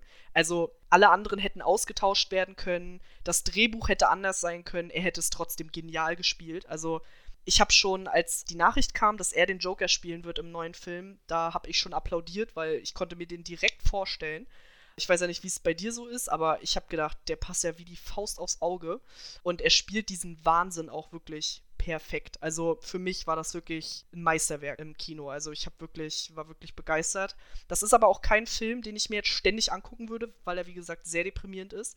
Aber es ist halt wirklich genial. Also besser hätte man es in meinen Augen nicht machen können. Ja, ich kann nur sagen, dass ich den Film unbedingt noch sehen will. Ja, ich habe ihn noch nicht gesehen. Na, du hast ja Sky. ja, und ich muss ihn halt unbedingt noch gucken. Ja, ich wollte ihn halt auch von Anfang an sehen. Ich habe es bis jetzt noch nicht gemacht, weil dumm, keine Ahnung. ähm, so. Aber ja, ich will ihn auch auf jeden Fall gucken und alles, was du gesagt hast, da bin ich auf jeden Fall auch drauf vorbereitet. Und äh, Joaquin Phoenix ist aber halt auch allgemein ein spezieller Typ, oder? Ja, auf sein? jeden Fall, ja. Also der hat ja schon so viele krasse Rollen gespielt und jedes Mal erkennt man ihn eigentlich gar nicht. man denkt jedes Mal, das ist der gleiche. aber er macht das jedes Mal wirklich richtig gut und er passt da echt richtig gut drauf. Warum ich schon wieder lache. Bei meinem nächsten Film hat Sarah sich gerade wieder still und heimlich zugeschrieben, weil sie vergessen hat, dass sie den auch gesehen hat. Also anscheinend habe ich das irgendwie, keine Ahnung, habe ich dann nur bei den Serien nachher dran gedacht und irgendwie vorher nicht, keine Ahnung. ja, also nochmal abschließend, Joker auf Sky, ich werde den sehen, schaut ihn gerne auch, wenn ihr es euch einfach von der mentalen Belastung her zutraut, würde ich sagen. Jo. Ansonsten kommen wir jetzt zu meinem nächsten Film. Und zwar Knives Out. Der kam tatsächlich dieses Jahr raus, und zwar im Januar. Ich habe ihn nicht im Kino gesehen. Ich habe ihn auf Prime geguckt, habe ihn mir geliehen. Zwei Wochen später war er direkt auf Prime. Ich habe mich sehr gefreut. Ging mir auch so. Und den fand ich einfach großartig. Also, äh, erstens, Leute, die Besetzung. Ich meine, hallo, habt ihr euch die mal angeguckt? Ich meine, Daniel Craig, ja, okay. Ne? So, ähm, aber, aber Chris Evans zum Beispiel, Chris Evans in einem Kriminalfilm, wie cool ist das denn bitte? so, ne? und, und auch Jamie Lee Curtis, ich feiere die Frau ja ohne Ende. Oh ja. Don Johnson, ich dachte so, der ist noch da, den gibt es noch. Ja, es gibt ihn noch. Ja, gut, Catherine Langford, Langford kennen wir ja hauptsächlich durch 30 Reasons Why. Ich finde aber, sie hat ihre Rolle da eigentlich ziemlich gut gemacht, so. Dieses gleichgültige, kiffende Teenager-Girl.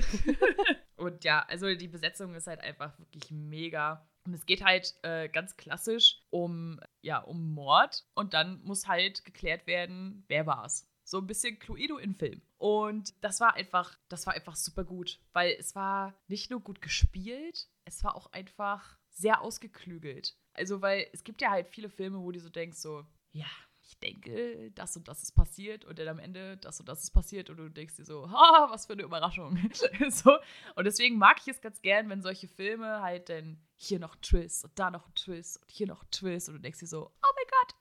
Ich finde, klar, es ging. Ich fand so krass überraschend war Knives Out auch nicht. Es war eine gute Mischung aus, du fühlst dich nicht komplett verloren mit deinen Vermutungen, aber es ist auch nicht alles komplett vorhersehbar. Und ich finde, Daniel Craig hat seine Sache auch sehr gut gemacht. Ist jetzt auch nicht gerade mein Lieblingsschauspieler, aber immer was anderes als in übertriebenen Action-James-Bond-Filmen zu sehen, war auch mal ganz nett.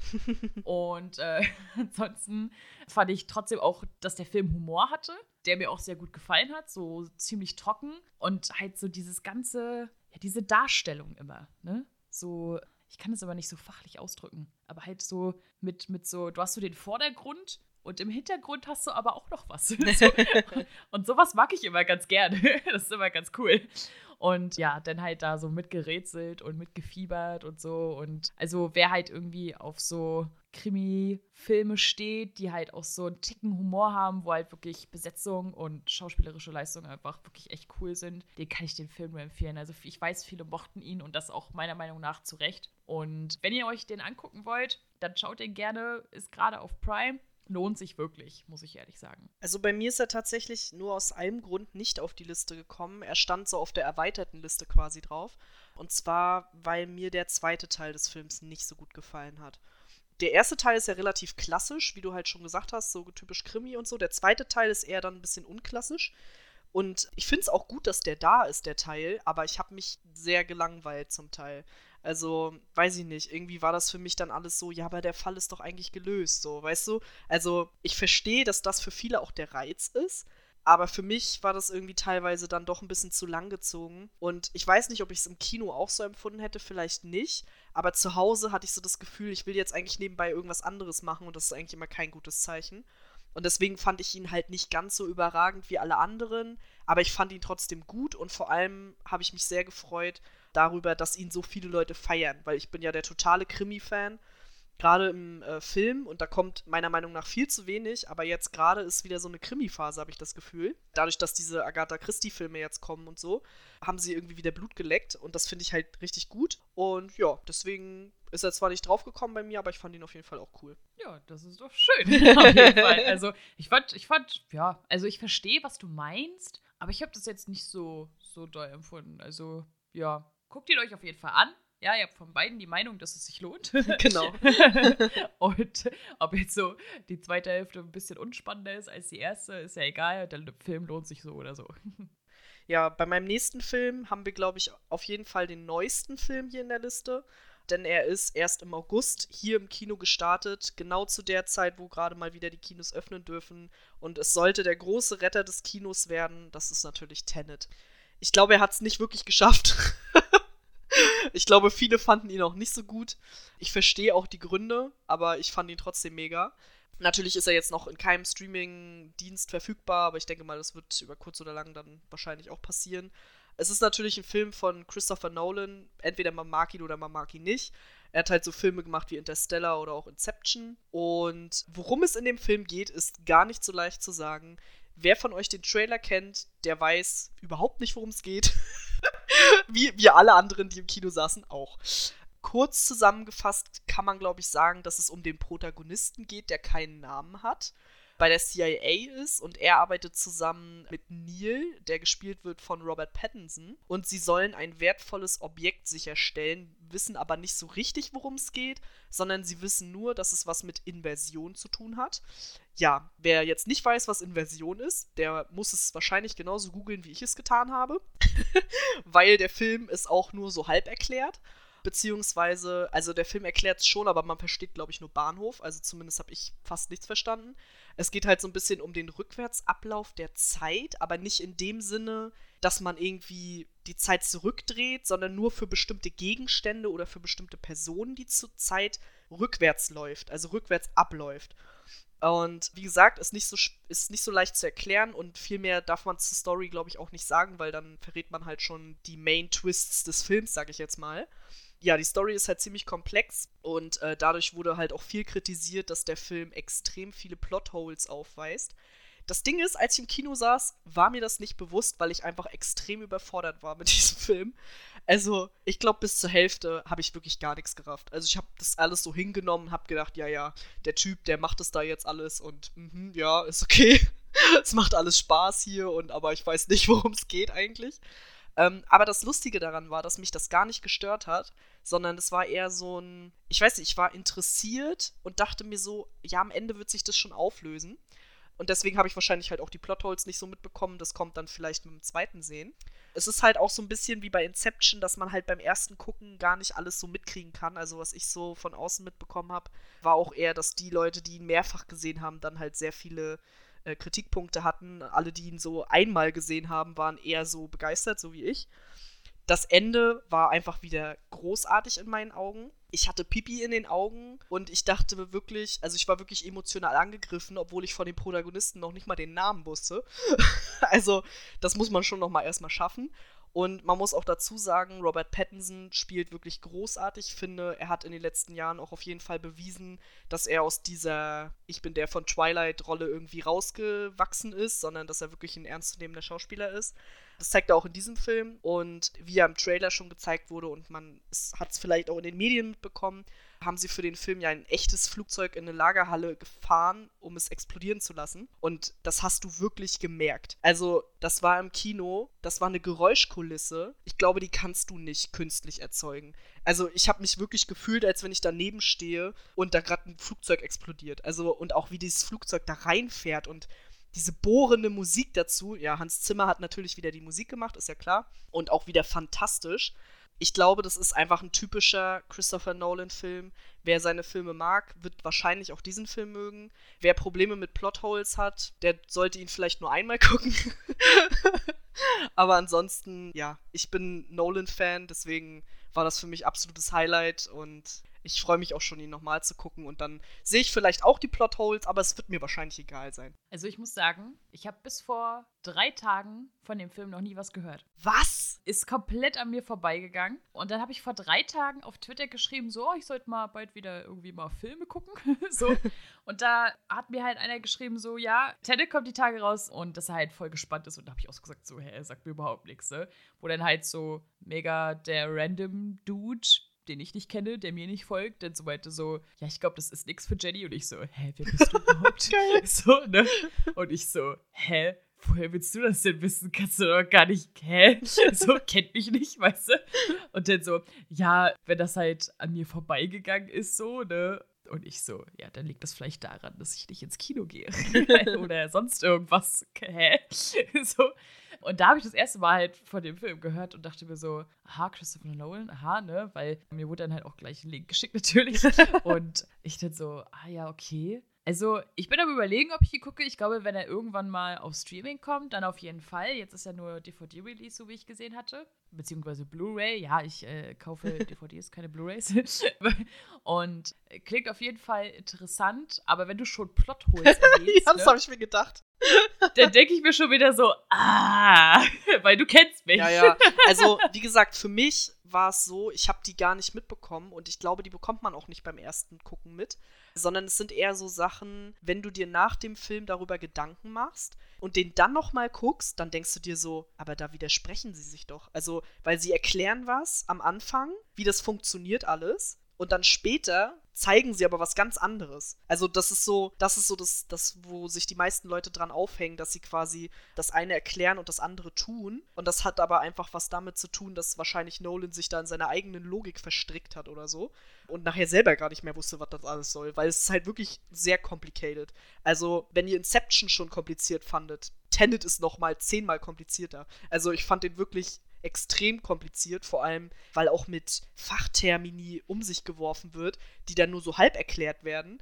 Und also es ist schon schwierig auf jeden Fall. Aber ich glaube, du kannst den auf jeden Fall mal gucken, weil ich glaube, allein schon für die Optik, für die Musik, für das Ganze drumherum und wie es gespielt ist und so, kann man sich den auf jeden Fall angucken. Ja, und wenn man dann am Ende denkt, so, naja, die Story war jetzt irgendwie nicht so perfekt ausgearbeitet, okay. Aber trotzdem ist es an sich in meinen Augen irgendwie trotzdem ein runder Film, vor allem weil das Ende trotzdem überraschend ist. Na gut. überredet.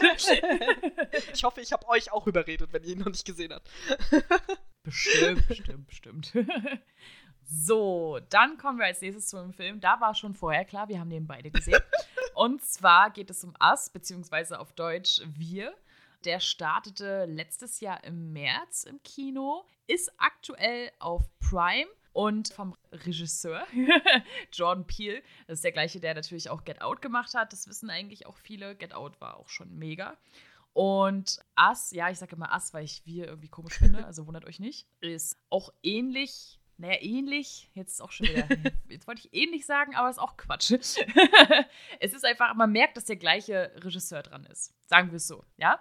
Und ich fand ihn extrem gut. Man muss auch aufpassen, so ein bisschen, was passiert, weil man sitzt halt so da und denkt sich so, hä? Aber trotzdem ist es halt immer noch so gut gemacht, dass es spannend ist. Es hat so einen gewissen, oder auf mich hatte es so einen gewissen Ekel, muss ich ehrlich sagen, ja. dem Film über. Und dann passiert das und dann passiert das und du denkst dir so, oh mein Gott. ja, Lupita Nyong'o ist einfach mega die krasse Schauspielerin. Das ist einfach so. Und das merkt man halt in diesem Film halt auch wieder, weil sie das halt so gut rüberbringt. Was genau sie rüberbringt, das müsstet ihr euch angucken. Aber ja, auf jeden Fall mega. Und es ist halt ein Horrorfilm. Und ich habe immer ein bisschen Probleme. Ich liebe Horror, aber ich habe immer ein bisschen Probleme mit Horror, weil sehr vieles sehr schlecht ist. aber sowohl Get Out als auch Us ist halt beides extrem gute Filme, weil die einfach die Atmosphäre passt. Es ist aber nicht nur Atmosphäre, also nur auf Atmosphäre setzen finde ich auch immer schwierig, weil da bist du halt auch mal schnell gelangweilt, sondern zwischendurch dann halt auch mal so so actionmäßig, wo du so denkst, lauf! und die ja, die Stories sind halt oder in dem Fall die Story ist halt gut ausgearbeitet und du bist halt immer wieder überrascht mit dem, was da passiert. Und am Ende ist es halt nochmal ganz anders, als du dir das gedacht hast. Und dann sitzt du da, was? so.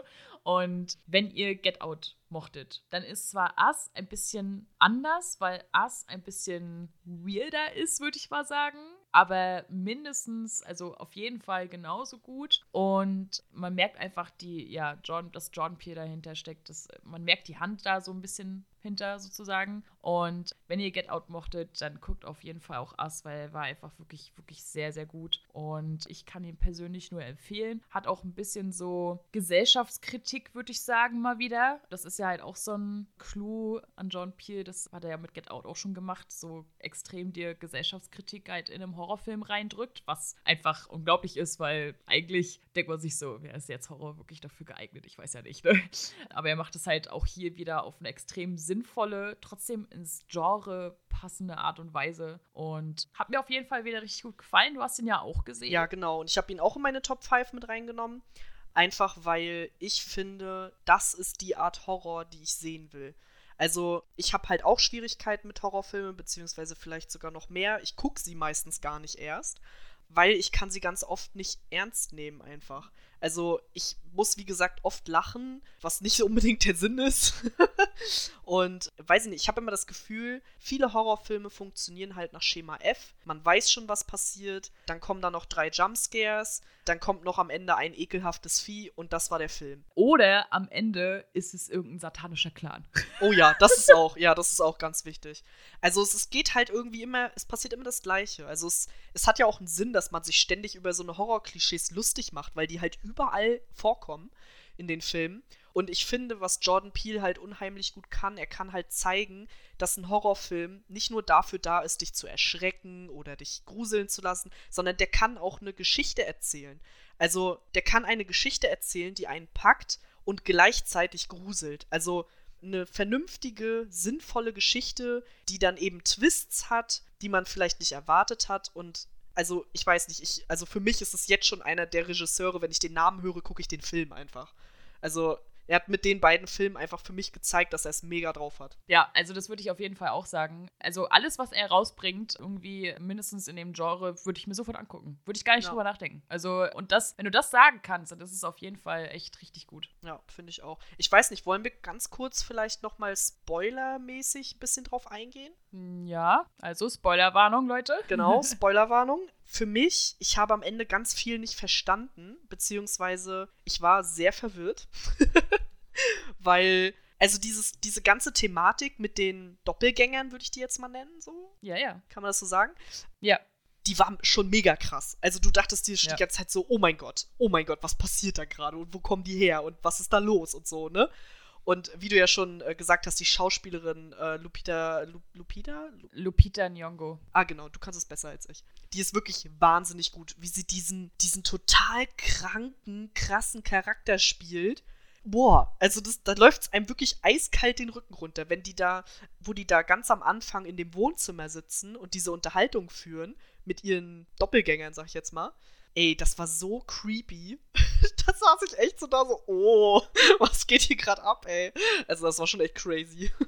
Ja, das ist ja auch das, was ich halt so mit eklig meinte, ne? Weil letztendlich halt nur ihr Doppelgänger ja auch wirklich sprechen konnte. Die restlichen haben ja nur so Laute von sich gegeben.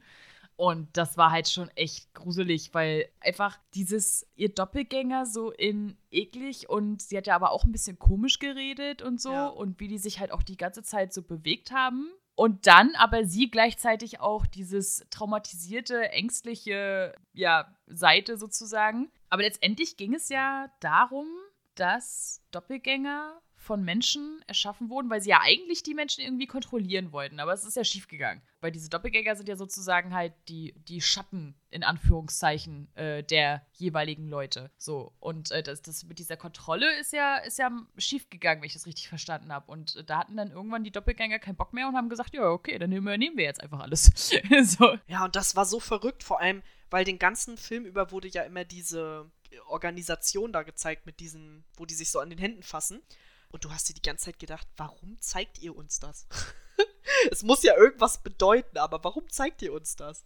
Also, das hat mich richtig verwirrt in dem Film immer. Das hat mich eigentlich gar nicht so verwirrt. Ich war halt vom Ende verwirrt. Weil Ja. da musste ich erstmal noch mal kurz drüber nachdenken, ne? Um, zu schnallen, dass halt der vermeintliche Doppelgänger gar nicht der Doppelgänger war. Genau, sondern andersrum. Genau, am Anfang des Films halt sie als Mädchen praktisch ausgetauscht wurde. Ja, also das war auch nochmal richtig crazy. Also vor allen Dingen, das war halt auch das, was du meintest. Äh, du denkst, du hast jetzt alle Twists hinter dir und weißt jetzt, was los ist. Und dann kommt am Ende nochmal so ein, übrigens ist doch nochmal alles ganz anders. Ja. also richtig, das muss man sich auch einfach trauen, so. Weil ich mir denke, es kann ja auch ganz schnell dazu umschlagen, dass der Zuschauer dir nicht mehr glaubt. Also, dass der nicht mehr glaubt, was da gerade passiert. Und das ist in dem Film halt gar nicht der Fall. Du glaubst die ganze Zeit, okay, ja, okay, verstehe ich, verstehe ich. Und dann plötzlich denkst du so, nee, okay, ich verstehe gar nichts mehr, aber du nimmst es hin und machst weiter quasi. Also der Film nimmt dich auf eine Reise mit. Ja, hat man selten, finde ich. Also ich finde, es ist sehr selten, dass man wirklich so gar nicht weiß, wo die Reise hingeht. Das ist auch eine super Überleitung übrigens zu unserem nächsten Film, denn da weiß man auch nicht, wo die Reise hingeht. Unser letzter Film, den haben wir ebenfalls gemeinsam auf unserer Liste und das ist natürlich Parasite. Natürlich, natürlich.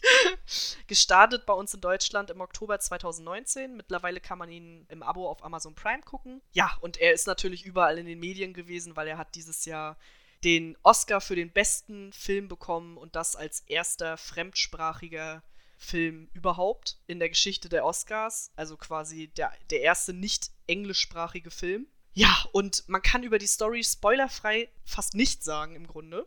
Man kann eigentlich nur sagen, es dreht sich um eine Familie, Mutter, Vater, Sohn und Tochter, die halt sehr arm sind und richtig, also richtig abgefuckt leben. Und die bekommen nach und nach, ja, Arbeit in einem sehr reichen Haushalt. Und ich finde, die Umschreibung ist noch spoilerfrei und danach nicht mehr. Ja. Danach kann man darüber im Grunde nicht mehr reden. Das Krasse an dem Film ist einfach, also ich kenne nichts, was auch nur annähernd in diese Richtung geht. Ich kenne nichts, was so viele Genre in sich vereint. Der Film ist total spannend. Der ist emotional, aber auch super lustig und auch noch blutig. Also da passiert wirklich alles. Und bevor ich den Film gesehen habe, ich habe äh, zu der Zeit im Kino gearbeitet, haben mir natürlich alle gesagt, wie unfassbar der Film ist und ich soll mir bloß nicht vorher irgendwas spoilern lassen. Ich soll auf jeden Fall diesen Film gucken, ohne dass ich was darüber weiß. Und jetzt im Nachhinein verstehe ich auch, warum das so ist, weil natürlich, also der Film lebt jetzt nicht davon, dass man das nicht weiß. Also er funktioniert auch, wenn man es weiß, aber es ist einfach ein ganz anderes Erlebnis, wenn man komplett unbedarft an diesen Film rangeht und einfach nicht weiß, was da auf einen zukommt. Weil das ist halt wirklich eine Odyssee, eine. Es ist einfach. Es spielt mit deinen Emotionen, es spielt mit deinen Erwartungen vor allem auch. Und ich finde, was der Film halt perfekt zeigt, ist halt, dass der koreanische Film an sich halt auch bei uns einen Platz hat. Also die sind so innovativ und denken sich Stories aus, da können die Amerikaner noch nicht mal von träumen und die Deutschen ja sowieso schon mal gar nicht, weil die einfach so crazy denken, habe ich das Gefühl und die die setzen sich selbst auch keine Grenzen. Also an dem Film merkt man halt auch sehr gut, der setzt sich keine Genregrenze. Der sagt sich nicht, ach, ich bin das und das, also ich bin so ein Film oder ich bin so ein Film, sondern der Film sagt sich, ich mache ein bisschen was von dem, ich mache ein bisschen was von dem, dann nehme ich noch den und pack das irgendwie alles in einen Topf und das funktioniert auch noch. Also es ist wirklich wahnsinnig. Und der Film hat in meinen Augen komplett zu Recht den Oscar gewonnen. Ich bin ausgerastet, als ich das mitbekommen habe, weil ich mir dachte, endlich hat mal ein Film gewonnen, der wirklich einfach überragend ist und gleichzeitig halt auch einfach eine Bedeutung hat. Also, wie gesagt, dass das asiatische Kino uns eigentlich zum Teil voraus ist, das sollte man halt schon irgendwie mitbekommen haben, aber die Filme kommen halt hier kaum an, beziehungsweise wenig Leute gucken sie sich an. Parasite hat am Anfang auch kaum jemand gesehen. Also bei uns im Kino war der am Anfang relativ leer und dann, als so langsam äh, er in aller Munde war, kamen dann immer mehr Leute und wir mussten sogar noch zusätzliche Vorstellungen geben. Ja, also echt krass, was der Film ausgelöst hat. Also ich muss sagen, ich hatte halt den Trubel von dem Film mitbekommen und wollte ihn dann auch gucken. Dann hat er den Oscar bekommen und da habe ich mich auch echt gefreut. Einfach nur auch aus dem Fakt, dass es halt der erste nicht englischsprachige Film war, der gewonnen hat. Und ich habe ihn dann im Nachhinein gesehen. Ich glaube, sofort an Tag 1 oder 2 oder so. Also sofort, als er auf Prime kam. Und ja, also ich habe ihn halt nicht umsonst auch auf meiner Liste. Sarah hat halt schon sehr viel dazu gesagt. Sorry. nee, nee, alles gut. Sehr viel, was ich halt auch sagen würde. Das muss ich halt nicht äh, nochmal im Detail irgendwie wiederholen. Aber ich würde trotzdem halt auch nochmal sagen, dass der halt einfach, also der war echt krass. Also, und wie du schon gesagt hast, so diese Mischung aus allem gefühlt. also, weil ich fand ihn halt erst emotional. Also, nee, ich fand ihn erst dramatisch, dann fand ich ihn lustig, dann fand ich ihn wieder so emotional dramatisch und dann wurde er crazy. so. und du sitzt einfach nur die ganze Zeit so, what the fuck? so, aber auch so gut gemacht und auch so gut gespielt. Und ich bin zum Beispiel jemand, der halt irgendwie asiatische Filme oder sonstiges halt so gar nicht auf dem Schirm hat, außer hier und da mal ein Anime.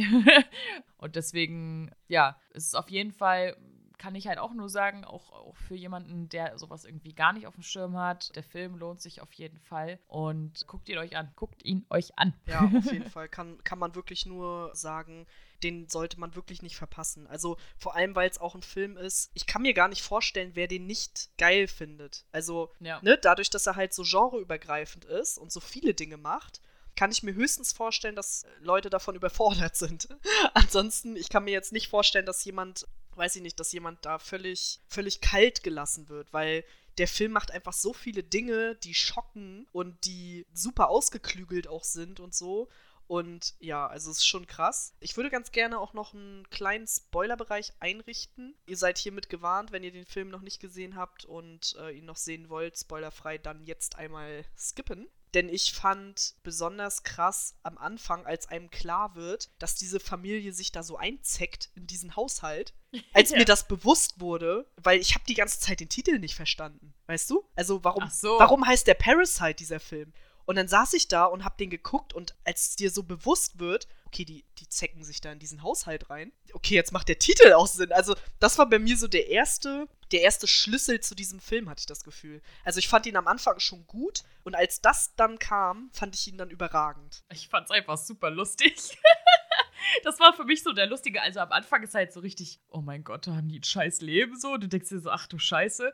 Und dann, als sie sich da halt alle nach und nach da in den Haushalt reinschmuggeln, so, ne, ich, fand das total lustig, wie die das immer arrangiert haben.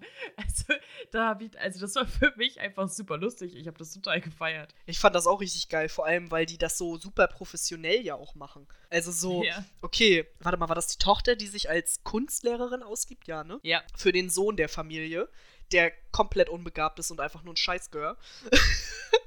und sie kommt da an, ja, und ihr Sohn ist sehr begabt.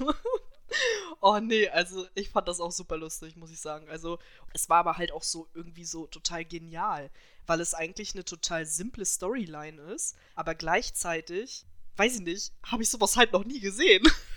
Ja, so simpel finde ich die Storyline jetzt auch nicht, ne? Naja, also ich meine diese Idee, dass halt eine Familie sich quasi bei einer reichen Familie so ein bisschen einschleicht, sag ich mal, ist ja jetzt eigentlich nicht, also ist ja jetzt nichts, was super fern liegt oder so. Aber auf diese Idee zu kommen erstmal. Aber das ist für mich gar nicht der Punkt des Films. Nee, ist es auch nicht. Aber das war am Anfang für mich so, weißt du, das Ach war so. so der erste Moment, Ja. wo ich dachte, jetzt verstehe ich, ne? Also, Ja. woher der Hype kommt sozusagen. Und dann ging es natürlich immer weiter und immer weiter. Ja, also weil letztendlich ist ja für mich halt so ein bisschen der Punkt des Films, ja, gesellschaftskritisch halt, ne? Ja. Wie halt Armut dann halt dargestellt wird und was halt Arm und Reich halt unterscheidet. Das sieht man ja halt sehr, sehr stark vor allem an dem Vater in dem Film. Ja. Also der Vater ist ja auch auf jeden Fall so die tragische Figur des Films, würde ich sagen. Also ich habe auch wirklich mit ihm mitgelitten und dieses, auch dass sie da noch diese, da, da, dass sie da noch in dem Keller dann jemanden finden und so. Und what the fuck, Ja. Alter. also, das waren halt auch so viele Stories in einem irgendwie. Also, immer wenn man dachte, jetzt weiß man, was los ist, dann kam das nächste so. Also, wirklich verrückt. Auf jeden Fall. Aber er lohnt sich. Ja. Also, ich fand den halt auch mega gut. Ich saß halt auch zwischendurch so da, so, was passiert hier zur Hölle? Ja. Aber er war halt echt richtig, richtig gut. Und ich habe halt, ich sag jetzt mal, ich habe nur zum Teil damit gerechnet. Ich habe halt damit gerechnet, weil ich so viel Resonanz von anderen mitbekommen habe. Aber wäre das nicht gewesen, dann hätte ich so gedacht, so, hm. Also ich weiß gar nicht, ob ich ihn dann geguckt hätte, sag ich dir ganz Ja, ehrlich. wahrscheinlich nicht. Also, hätte wahrscheinlich niemand. Wahrscheinlich nicht.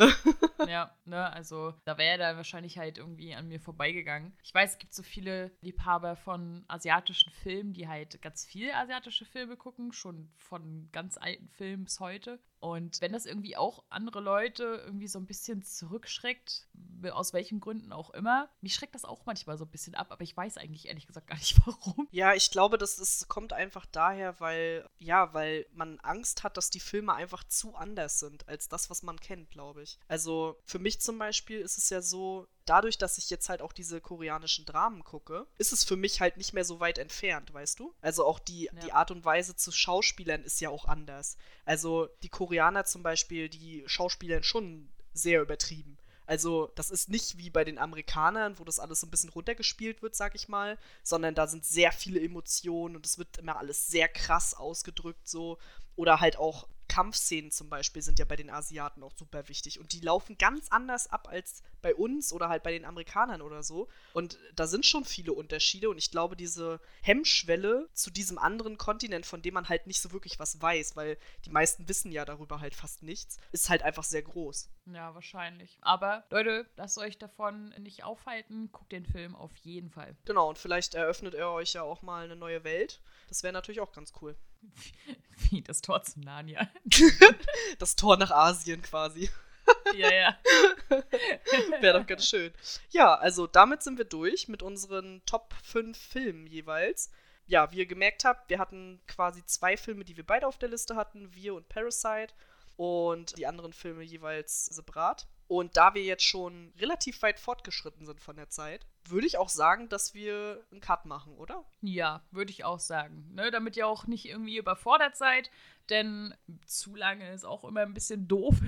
auf jeden Fall. Also belassen wir es einfach für euch heute bei den Filmen und dann könnt ihr euch nächste Woche dann einmal unsere Top-Serien anhören. Ja, also ich würde auch sagen, damit machen wir einmal einen Cut für uns und für euch. Bis zum nächsten Mal. Tschüss. Tschüss!